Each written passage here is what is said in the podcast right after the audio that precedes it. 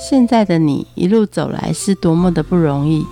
回想过去的每一段，曾经精彩的刹那所化为的永恒。你一贯的任性是前任宠坏你的，成就此刻美好的你是前任送给现任的祝福礼物吗？欢迎收听《谁教会我的一件事》，我是 Rico，我是贝大小姐。你真赞，但是我卡缘投。你真赞，并无我巧。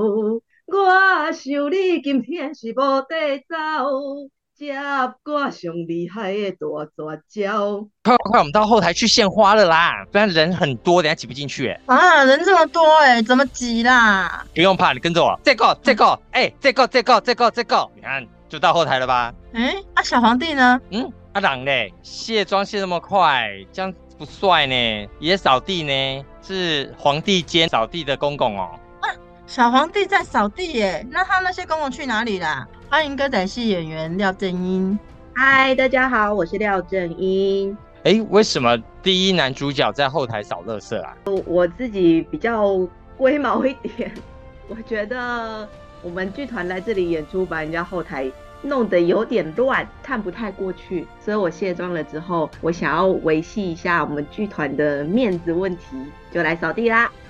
这个态度是从哪时候开始培养起的？哦，我真正接触表演艺术其实是在高中的时候。那时候其实我在管乐社里面，因为管乐社可以请很多公假，加上自己有兴趣想要学习音乐这方面，然后就被同学拉进去管乐社啊，就每天升旗的时候可以偷个懒，不用跟别人一样站在那边升旗，所以就误打误撞加入管乐社。加入管乐社之后，当然就是。很开心，每天都在学习一些演奏的技巧啊。中间有一个小插曲是，有一年我们去管乐社演出的时候，那时候有个中场休息，然后带队的教官希望我们可以穿插一点娱性节目，不要让人家觉得管乐社的演出都这么的庄严肃穆，因为人家都会说管乐社是吹息守命的，所以我们就在里面加入了我们自己编的小短剧。这样之后，教官觉得，哎，你们。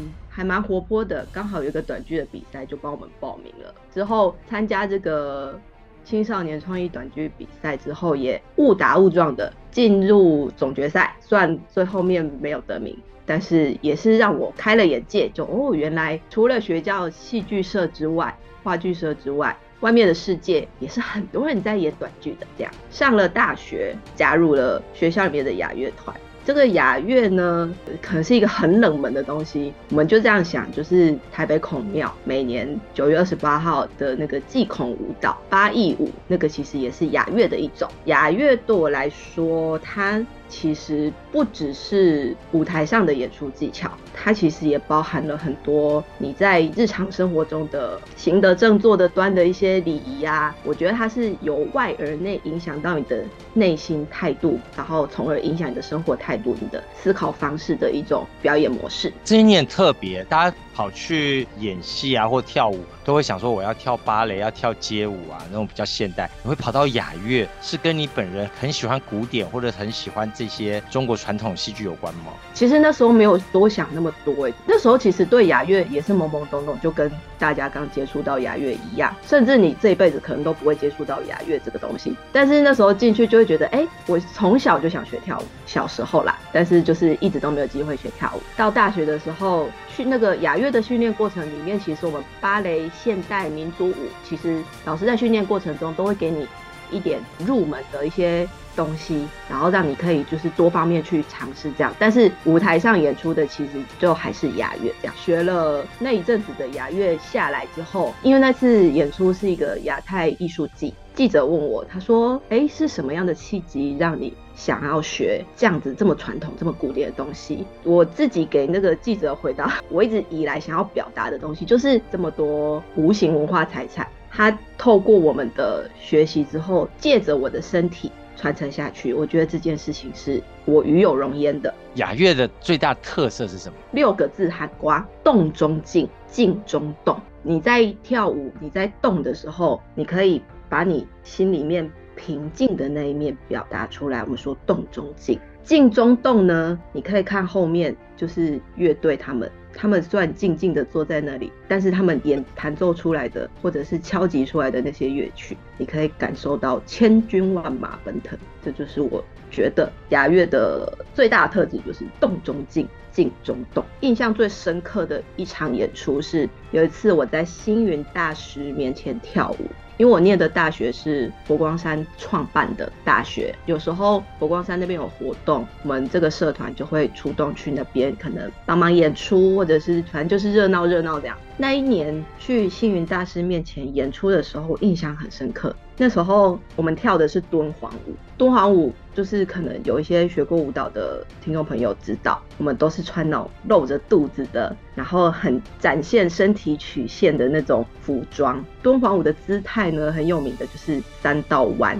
三道弯就是你的身体会极尽的扭啊、拧啊、拧身，然后你的眼神会有很多很媚的姿态这样。然后呢，星云大师那时候作为观众坐在第一排的正中间看我们演出的时候，他那个神情泰然自若，他就是从头到尾就是一副嗯我在看一个艺术品的感觉，我我在欣赏这一段学生带来的舞蹈这样。然后呢？幸运大师旁边的那些出家众呢，每个都是眼神闪烁、害羞，然后不敢看台上的演出。这让我印象深刻的是，哦，原来一个有修为的僧人，他欣赏艺术品的态度就是，嗯，这个观众给我的反馈是，我让我很开心的。不只是我们带给观众开心，观众也让我们觉得，哎，我们很开心、很愉悦。这样，这是我印象最深刻的一次雅乐演出。哇，雅乐那时候好像是从周朝的时候，为了要推行礼仪出来的嘛，所以他教你在生活当中是要有展现的是合乎礼仪的事情，中规中矩。在表演的时候，中规中矩。周朝还是可以这样子扭来扭去的，就是了。敦煌舞是一直到唐朝的时候，敦煌舞算是佛教舞蹈。唐朝的时候，在敦煌那边发现很多石窟有壁画，然后壁画里面有很很多飞天，飞天就是佛教里面的仙女。然后那些仙女就是要展现仙境里面的至善至美，所以其实那些飞天，他们其实都是那些飞天的壁画，他们都是裸上身的。但是我们真实演出，我们不可能裸上身，所以我们就只能尽量还原壁画上面的那些姿态，这样。哦，所以是仙女在跳舞的样子。对。那后来仙女有飞到北京去跟北京一起跳舞，所以跟北京 PK 的感觉是什么？北京这些小朋友啊，因为我们是跟中央音乐学院，应该是这么说。我其实有点忘记他们学校全名怎么念。他们也有一个雅乐团，也不算 PK 啦，就是我们一首，然后他们一首，我们一首，他们一首这样跳舞跳下来呢，我会觉得北京那些。小朋友呢，功夫好，筋开腰软，会旋转。然后台湾这边去的小朋友呢，比较直朴一点，因为我们毕竟都不是舞蹈课班的。那时候带队去北京演出的时候，那时候已经是指导老师的身份，不是雅乐团团员的身份，所以我只能从就是体态啊，然后生活态度啊，因为我觉得这也是雅乐的一部分。只能从这上面去要求他们。当然，技艺的部分我们比不上北京那些从小练跳舞的小朋友，但是生活态度上会觉得，哎。我们真的有素质很多，因为我们休息室其实是跟那些北京的舞者演员一起共用的这样。但是我就是会严格要求这些小朋友后台休息室一定要维持整洁，一定要保持干净。然后你自己要用的服装啊、乐器啊、器具什么的都要自己收好。但是 北京那些小朋友呢，他们在使用休息室的时候，当然我不在那边，但是事后有北京那边的人来跟我们告状说，哎，你们。台湾的学生怎么这样？后台休息室怎么弄得这么乱？然后我们的团长那时候他其实有一点爱之深责之切啊，我知道他的心境，他就是有一点，你这样说我了，我要打我的小孩给你看，就表示我是有在管教他。反正就是当着台湾这些学生的面，就是有一点讲话重了一点。但是我不怪他啦，因为我知道他也有他的难处。事后我有去找团长说，我说这是我带出来的小朋友。我严格要求他们后台规矩一定要好，所以我觉得你不应该这样子误会他们，这是我的态度。学习戏剧的过程当中，你其实很讲究的是一种专业的态度和素质的态度。大学毕业之后，我考上了台湾艺术大学表演艺术研究所。那时候我是用，反正也是用雅乐专场考进来的。然后考进来之后，就开始在台北念书生活。这样，研究所里面有个资讯，有个工作坊的资讯，他是说可以学梨园戏。我那时候其实也不知道梨园戏是什么，我只知道它是戏曲的一种。然后我就想说，工作坊哎，反正免费啊，去玩玩看呐，我就去了。去到那边的时候，因为他们强调他们有请大陆的老师来教，我想说啊，学学看呐。因为加上我自己也很想要学戏曲的东西，我喜欢，我有兴趣，所以我就去报名了工作坊。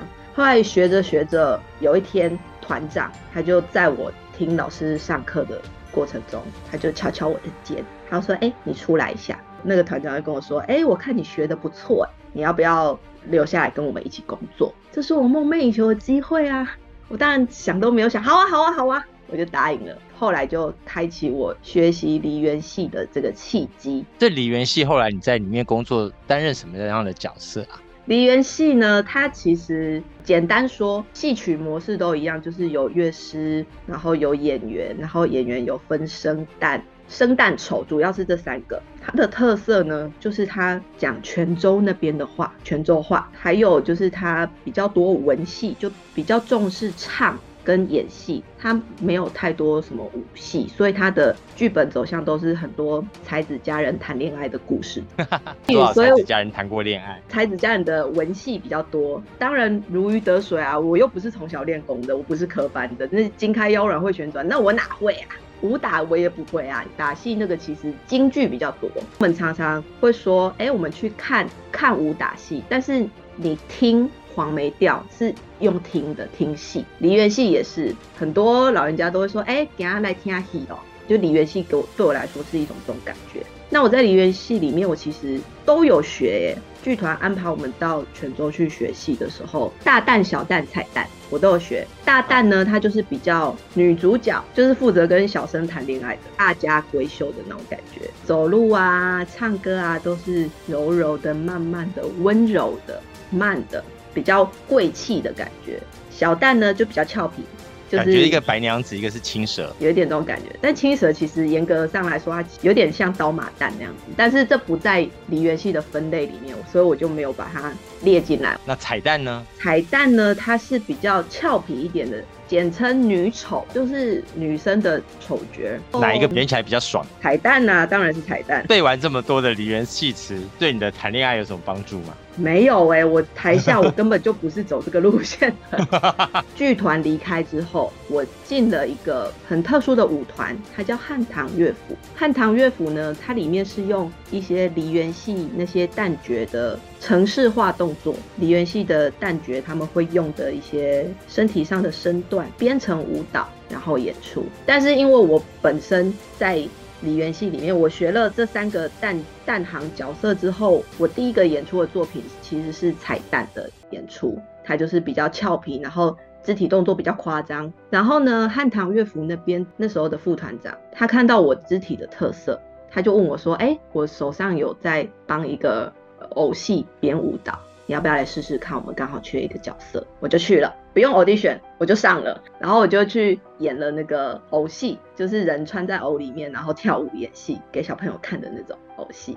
超累的那个弄下来一身是汗。对，而且那出戏的剧本呢，你人偶上去演一次至少都三十分钟起跳，就是你在台上演，你没办法下场休息。我觉得是剧本编排不好。小小考虑到偶也是会累的。对，因为后来我其实还有演日本人写的偶戏剧本，然后日本人他们真的就是方方面面思考周全，这样他们每一个人偶上台演戏，至少你可能。五分钟、十分钟，你就可以下台，把偶头拆掉，喝个水，喘口气，再上台演。他们的剧本编排，我觉得比较人性化一点。但是台湾那次是，我觉得呢，也是台湾第一次做这么大型的偶戏演出，所以可能经验上面稍显不足，被我遇上了。所以那也是一次就是体力大考验，那是我人生中最瘦的一段时间。偶戏好像是天线宝宝那一类的吧？那谁上不都一样吗？对，谁上不都一样吗？但是我觉得我会上，是因为我有之前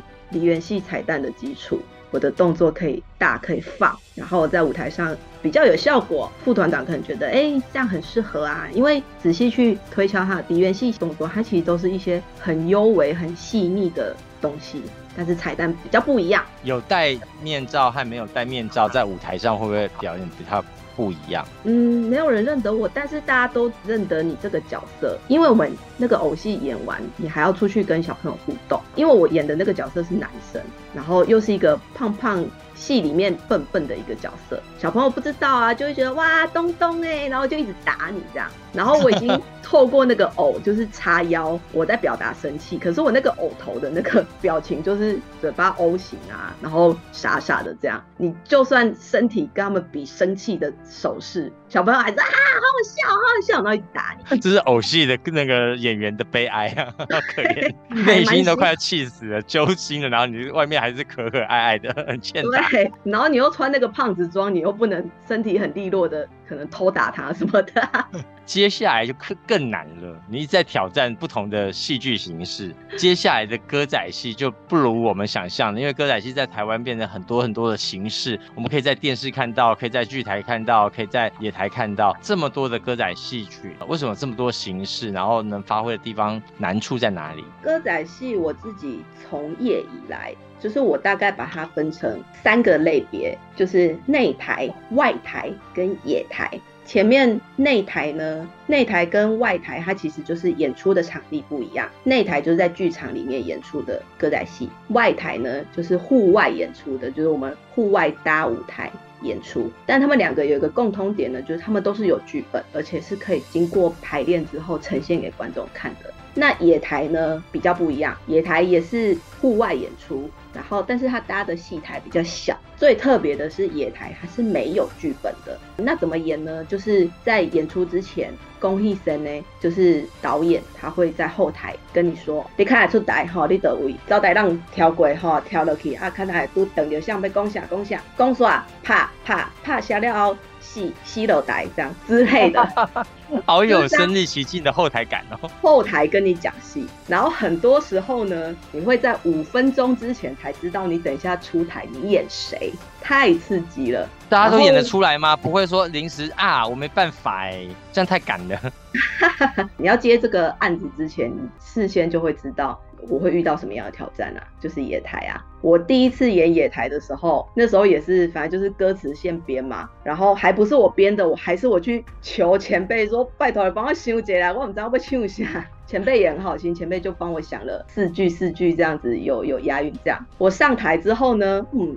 很帅，出去，然后那时候是小生反串，要跟我老婆离别。第一趴唱的很好，他妈第二趴唱什么完全忘记，因为不是我编的，而且你中间还有一些可能离别的台词口白，就不是歌词，你口白也是要自己现编现想这样子。然后又因为你演的不是丑角，你是正经的小生，所以你讲的那个台词要比较符合这个身份一点。如果你演丑角，你当然就是可以。台下的生活语言拿上去台上讲，但是你是小生，你要端庄，你你你不能乱讲一些奇怪的话。然后牛囝从此以你离别咯，唯一的遗憾就是甲你撮下至今无事，你嘛唔免伤过悲伤。这回我出去经商哦，相信那行李顺利吼，经过不偌的时间，我会紧紧等来跟你团圆。这样子就讲那些很端庄的话。讲完之后，那个乐师前奏弹下去，靠腰我要讲我要唱什么？我不知道我要唱什么。后来跟我对戏的那个演我的娘子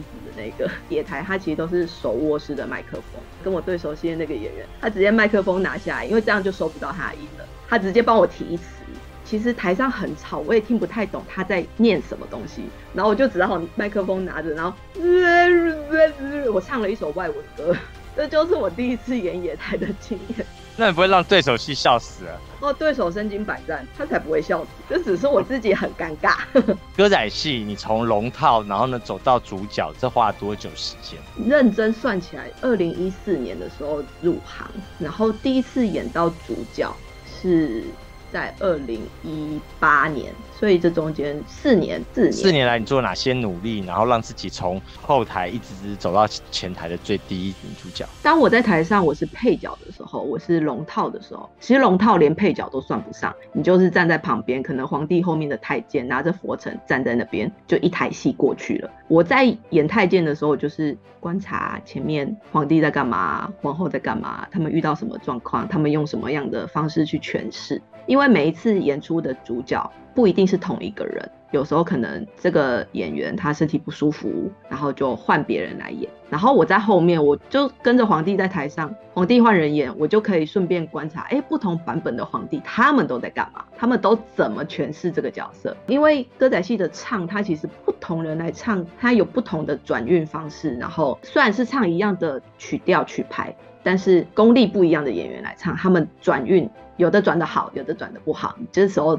演太监的时候，你就可以哎好好观察一下，这样我观察，等到我有机会演出的时候，我把我观察的东西我自己整合，然后诠释出来。第一次是什么样的机会得到了一个角色？那时候反正就是导演派你演什么你就演什么嘛，刚好派了我去演一个有台词的小角色，一点点一点点台词而已。他教我念什么，台语是我的母语。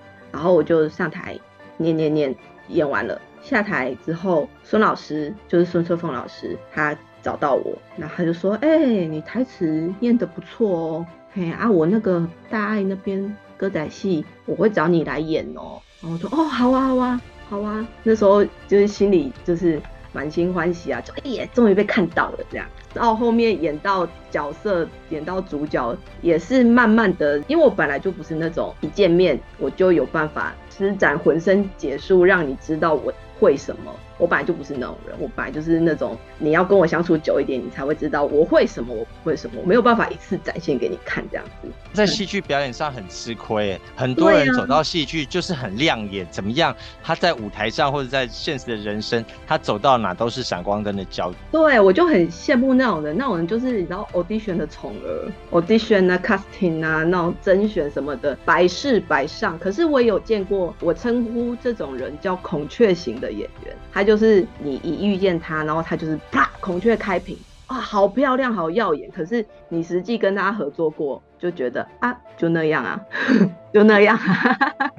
最亮的那一眼就看完了，没了。这一路的戏曲，从你高中，然后走到现在，这么多年来，有影响到你哪些戏剧表演的？哦，那要从。高炸高炸讲起，我刚刚说我高中的时候是管乐社嘛，然后我在管乐社里面的打击部，就是我负责的乐器就是大鼓、小鼓，然后铁琴、木琴那些。那时候打击部里面，我不知道哪里听来的，反正就有一个不成文的规定，就是高一不能碰爵士鼓。然后我就哈。不能碰爵士鼓，可是它看起来很好玩哎，而且那些那就点哦。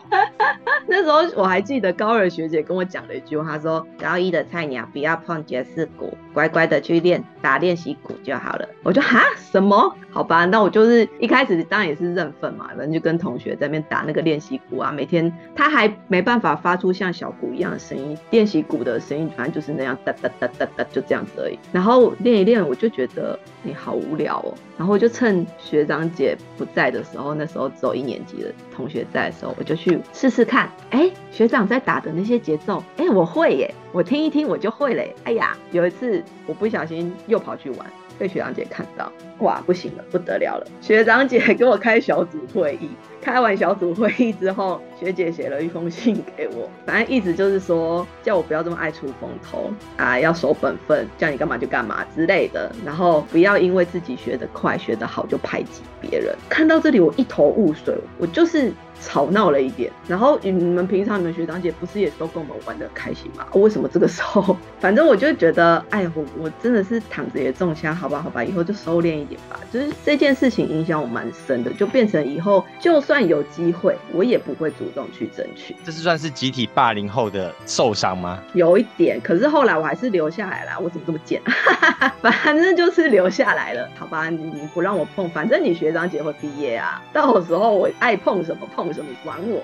第二年你就是学姐啊？第二年我就是学姐，然后但是反正就是高一进去，我那时候还不懂一些什么学校里面的伦理什么东西的，被学长姐教训了一下。这样出社会之后的表演呢，在舞台上表演一回事，在后台上是不是又是另外一回事？孙老师不是说，哎，他大爱那边的电视歌仔戏会邀请我去演出吗？我就去了，慢慢的有一些在电视上。开口讲话的机会这样子，后来跟剧团签约之后，他们开始会加重戏份给我演出。再之后就是派了一个我没有接触过的工作，叫做导演助理。然后我就哎没有做过，那我就努力去做，因为毕竟我已经是签约演员，我算是正式员工。我就想说，好在其位谋其职，我认真去做，我努力去做，我用力去做。结果有一次，我就被剧团里面的长辈叫去办公室，他说：“哎，那郑英啊，那个电视台的导播在问我，你是什么来历，在在跟我打听你。”然后我就也没有多想什么，就说：“我说嗯，怎么了吗？我我就是不是科班出身，但是我就是。”对表演有兴趣，所以我留在剧团这样。你没打听吗？我是孙老师钦点的，不好意思。没有，孙老师可能一整年下来跟很多人讲过一样的话吧。我没有想过我自己是最特别，我就是安安分分的在做我自己的事情。加上我之前高中那个事件影响我很深，就是这样的想法。后来那个长辈才很委婉的跟我说，那个导播说你会去指导演员的走位，然后指挥摄影机要拍演员的左脸还是右脸。我心里头想，哪有这回事？我怎么会愚蠢到去做这种事情呢？那再怎么样都不关我的事啊！长辈的意思是，导播说我踩到他的线，然后我就哦，好哦，那我以后少做一点事，做我分内的事情就好了。吓死我了！我那时候背上有冷汗在流，哎，想说我没有做的事，为什么要这样子冲我 啊？我也反正就是导演助理嘛，导演叫我干嘛就干嘛，导演没有叫我干嘛，我就不要干嘛，就这样，我不会再主动去多做事情。演这么多的角色，各种不同的性格，有改变你的个性吗？表演艺术这件事情的确影响我的个性很深。在我接触表演之前，我其实是一个很内向、有社交恐惧症的人。就是小时候家里头来亲戚、来长辈，然后我第一件事情就是跑去躲起来。我害怕人群，我妈都一度以为我是不是自闭症，要带我去检查了。是之后学了表演之后，我为表演艺术处理，表演艺术一部分其实也治好了我的社交恐惧症。就是扮演这件事情，我可以透过扮演这件事情，让我知道什么场合我是什么样的人，我需要做什么事情。即便这件事情我不喜欢，但是我可以说服我自己，哎，我当下我就是女儿的身份嘛，那我是不是就要在大家面前跟我爸爸妈妈讲话客气一点，不要再像在家里一样？我知道你们想要看什么，我可以扮演给你们看，这个无关真假，无关虚伪或真实，这个就是我，不管我扮演什么。都是我去扮演呐，这个不是你个人的问题耶，我们有共同的通病，我们是病友，因为我们的自闭来自于台湾的欧巴桑，真的很恐怖。好可怕！会问很多不想回答的问题，会做出很多让人难堪的事情。你是 要扮演欧巴桑，是你要观察很多欧巴桑，然后你把自己变成欧巴桑吗？还是自己变成欧巴桑想看的那个样子？我变成欧巴桑的样子吗？可是就算我变成欧巴桑的样子，那还是我啊。我只是在演一个欧巴桑的样子给你们看，符合那个场合啦哈。过年期间你想要看什么，我就演什么给你看。我觉得那也无关真假，就是什么位置我就做什么事嘛，跟我原本的中心思想一样，在其位谋其职啊。当你演这个欧巴桑和演另外一个欧巴桑，你的人生刚刚有说在不同的比较版本，你可能在演人家想要看的角色，可是当事人其实他可能像我们一样没有演出的经验，我们不知道我们在演，我们在真实。的展现自己，就是演出的版本和非演出的版本这两个之间看到什么不一样？在我们还是人家孩子的时候，你会看到不同的妈妈针对爱所产生的，有人是变成妈宝型的溺爱，有些人的妈妈是真去教育出很棒的孩子，但是他的爱里面不含溺爱等等的，这样子的版本比较对你的人生出现什么样的意义？我会觉得这就是我的工作啊。其实我工作跟生活。我的另一半他不是表演圈的人，所以我其实回到家面对他的时候，我不会有没办法走出这个戏的困扰，因为我觉得这其实也算是传统戏曲的好处了，就是你只要卸下那身装备，你只要卸掉那个舞台装，你基本上就是回到你自己了。有很多演现代剧的人，他们没办法走出这个角色，他们现实生活中还是在还是就是那个角色会影响到他的现实生活？舞台上的版本比较会不会影响到我的现实生活？我我觉得没有什么影响，就是我平常看事情的时候，还是我我自己去看这个事情啊，是变成就是我要去跟这个社会接触的时候，就今天这个场合我不喜欢，但是我不得不去，我就会启动我的扮演的这个技能。虽然我不得不去，但我就当做是在演一场戏吧。我们这些没有演出经验的人，怎么样演好人家想看你的那个角色？我没办法定义何谓好或不好，就是我喜欢这个世界是和平的。是 peace 的，没有战，没有纷争的，但不太可能，但就是只能就是察言观色吧，多观察，适时的把焦点让出来，就不一定你要讲话，你也可以多倾听啊，多观察，不要常比较。我这是为了演员做功课，我才去比较。歌仔戏的人生教会你什么事情？适时的陪衬，不要总是当主角，让出舞台的焦点，也不用去争什么，反正时候到了，该是你的就是你的。命里无时莫强求啊！对，有时候你如果像孔雀一样立刻打开十八赖到你身上之后，马上看你没内容了，焦点就会移到你的身上了。真正的在做陪衬的时候，有时候我们发现，哇，那个第二的主角可能演的比第一主角好，我们自然就眼光就会落在他身上。我不是那种哗众取宠，我会觉得我自己不是。那种一眼看到就能把自己全身的光芒绽放给你看的那种人，但我相信细水长流这件事情，就是 L I 很久才能拿到终身成就奖，不是马上一出道就可以拿到第一女主角的金马奖，那就是努力活下去，努力呼吸，不要断气，一杯卡卡度的厉害啊！刚刚我觉得好喜欢一句话，叫努力呼吸，不要断气，好好活下去，只有活下去才可以看到。你讨厌的那些人是什么样的下场。节目的最后，我们一起来听林俊彦带来的《无人关心我》，下次见，拜拜。我已经真看破流浪的生活，茫茫了了，无依无我，要听你头。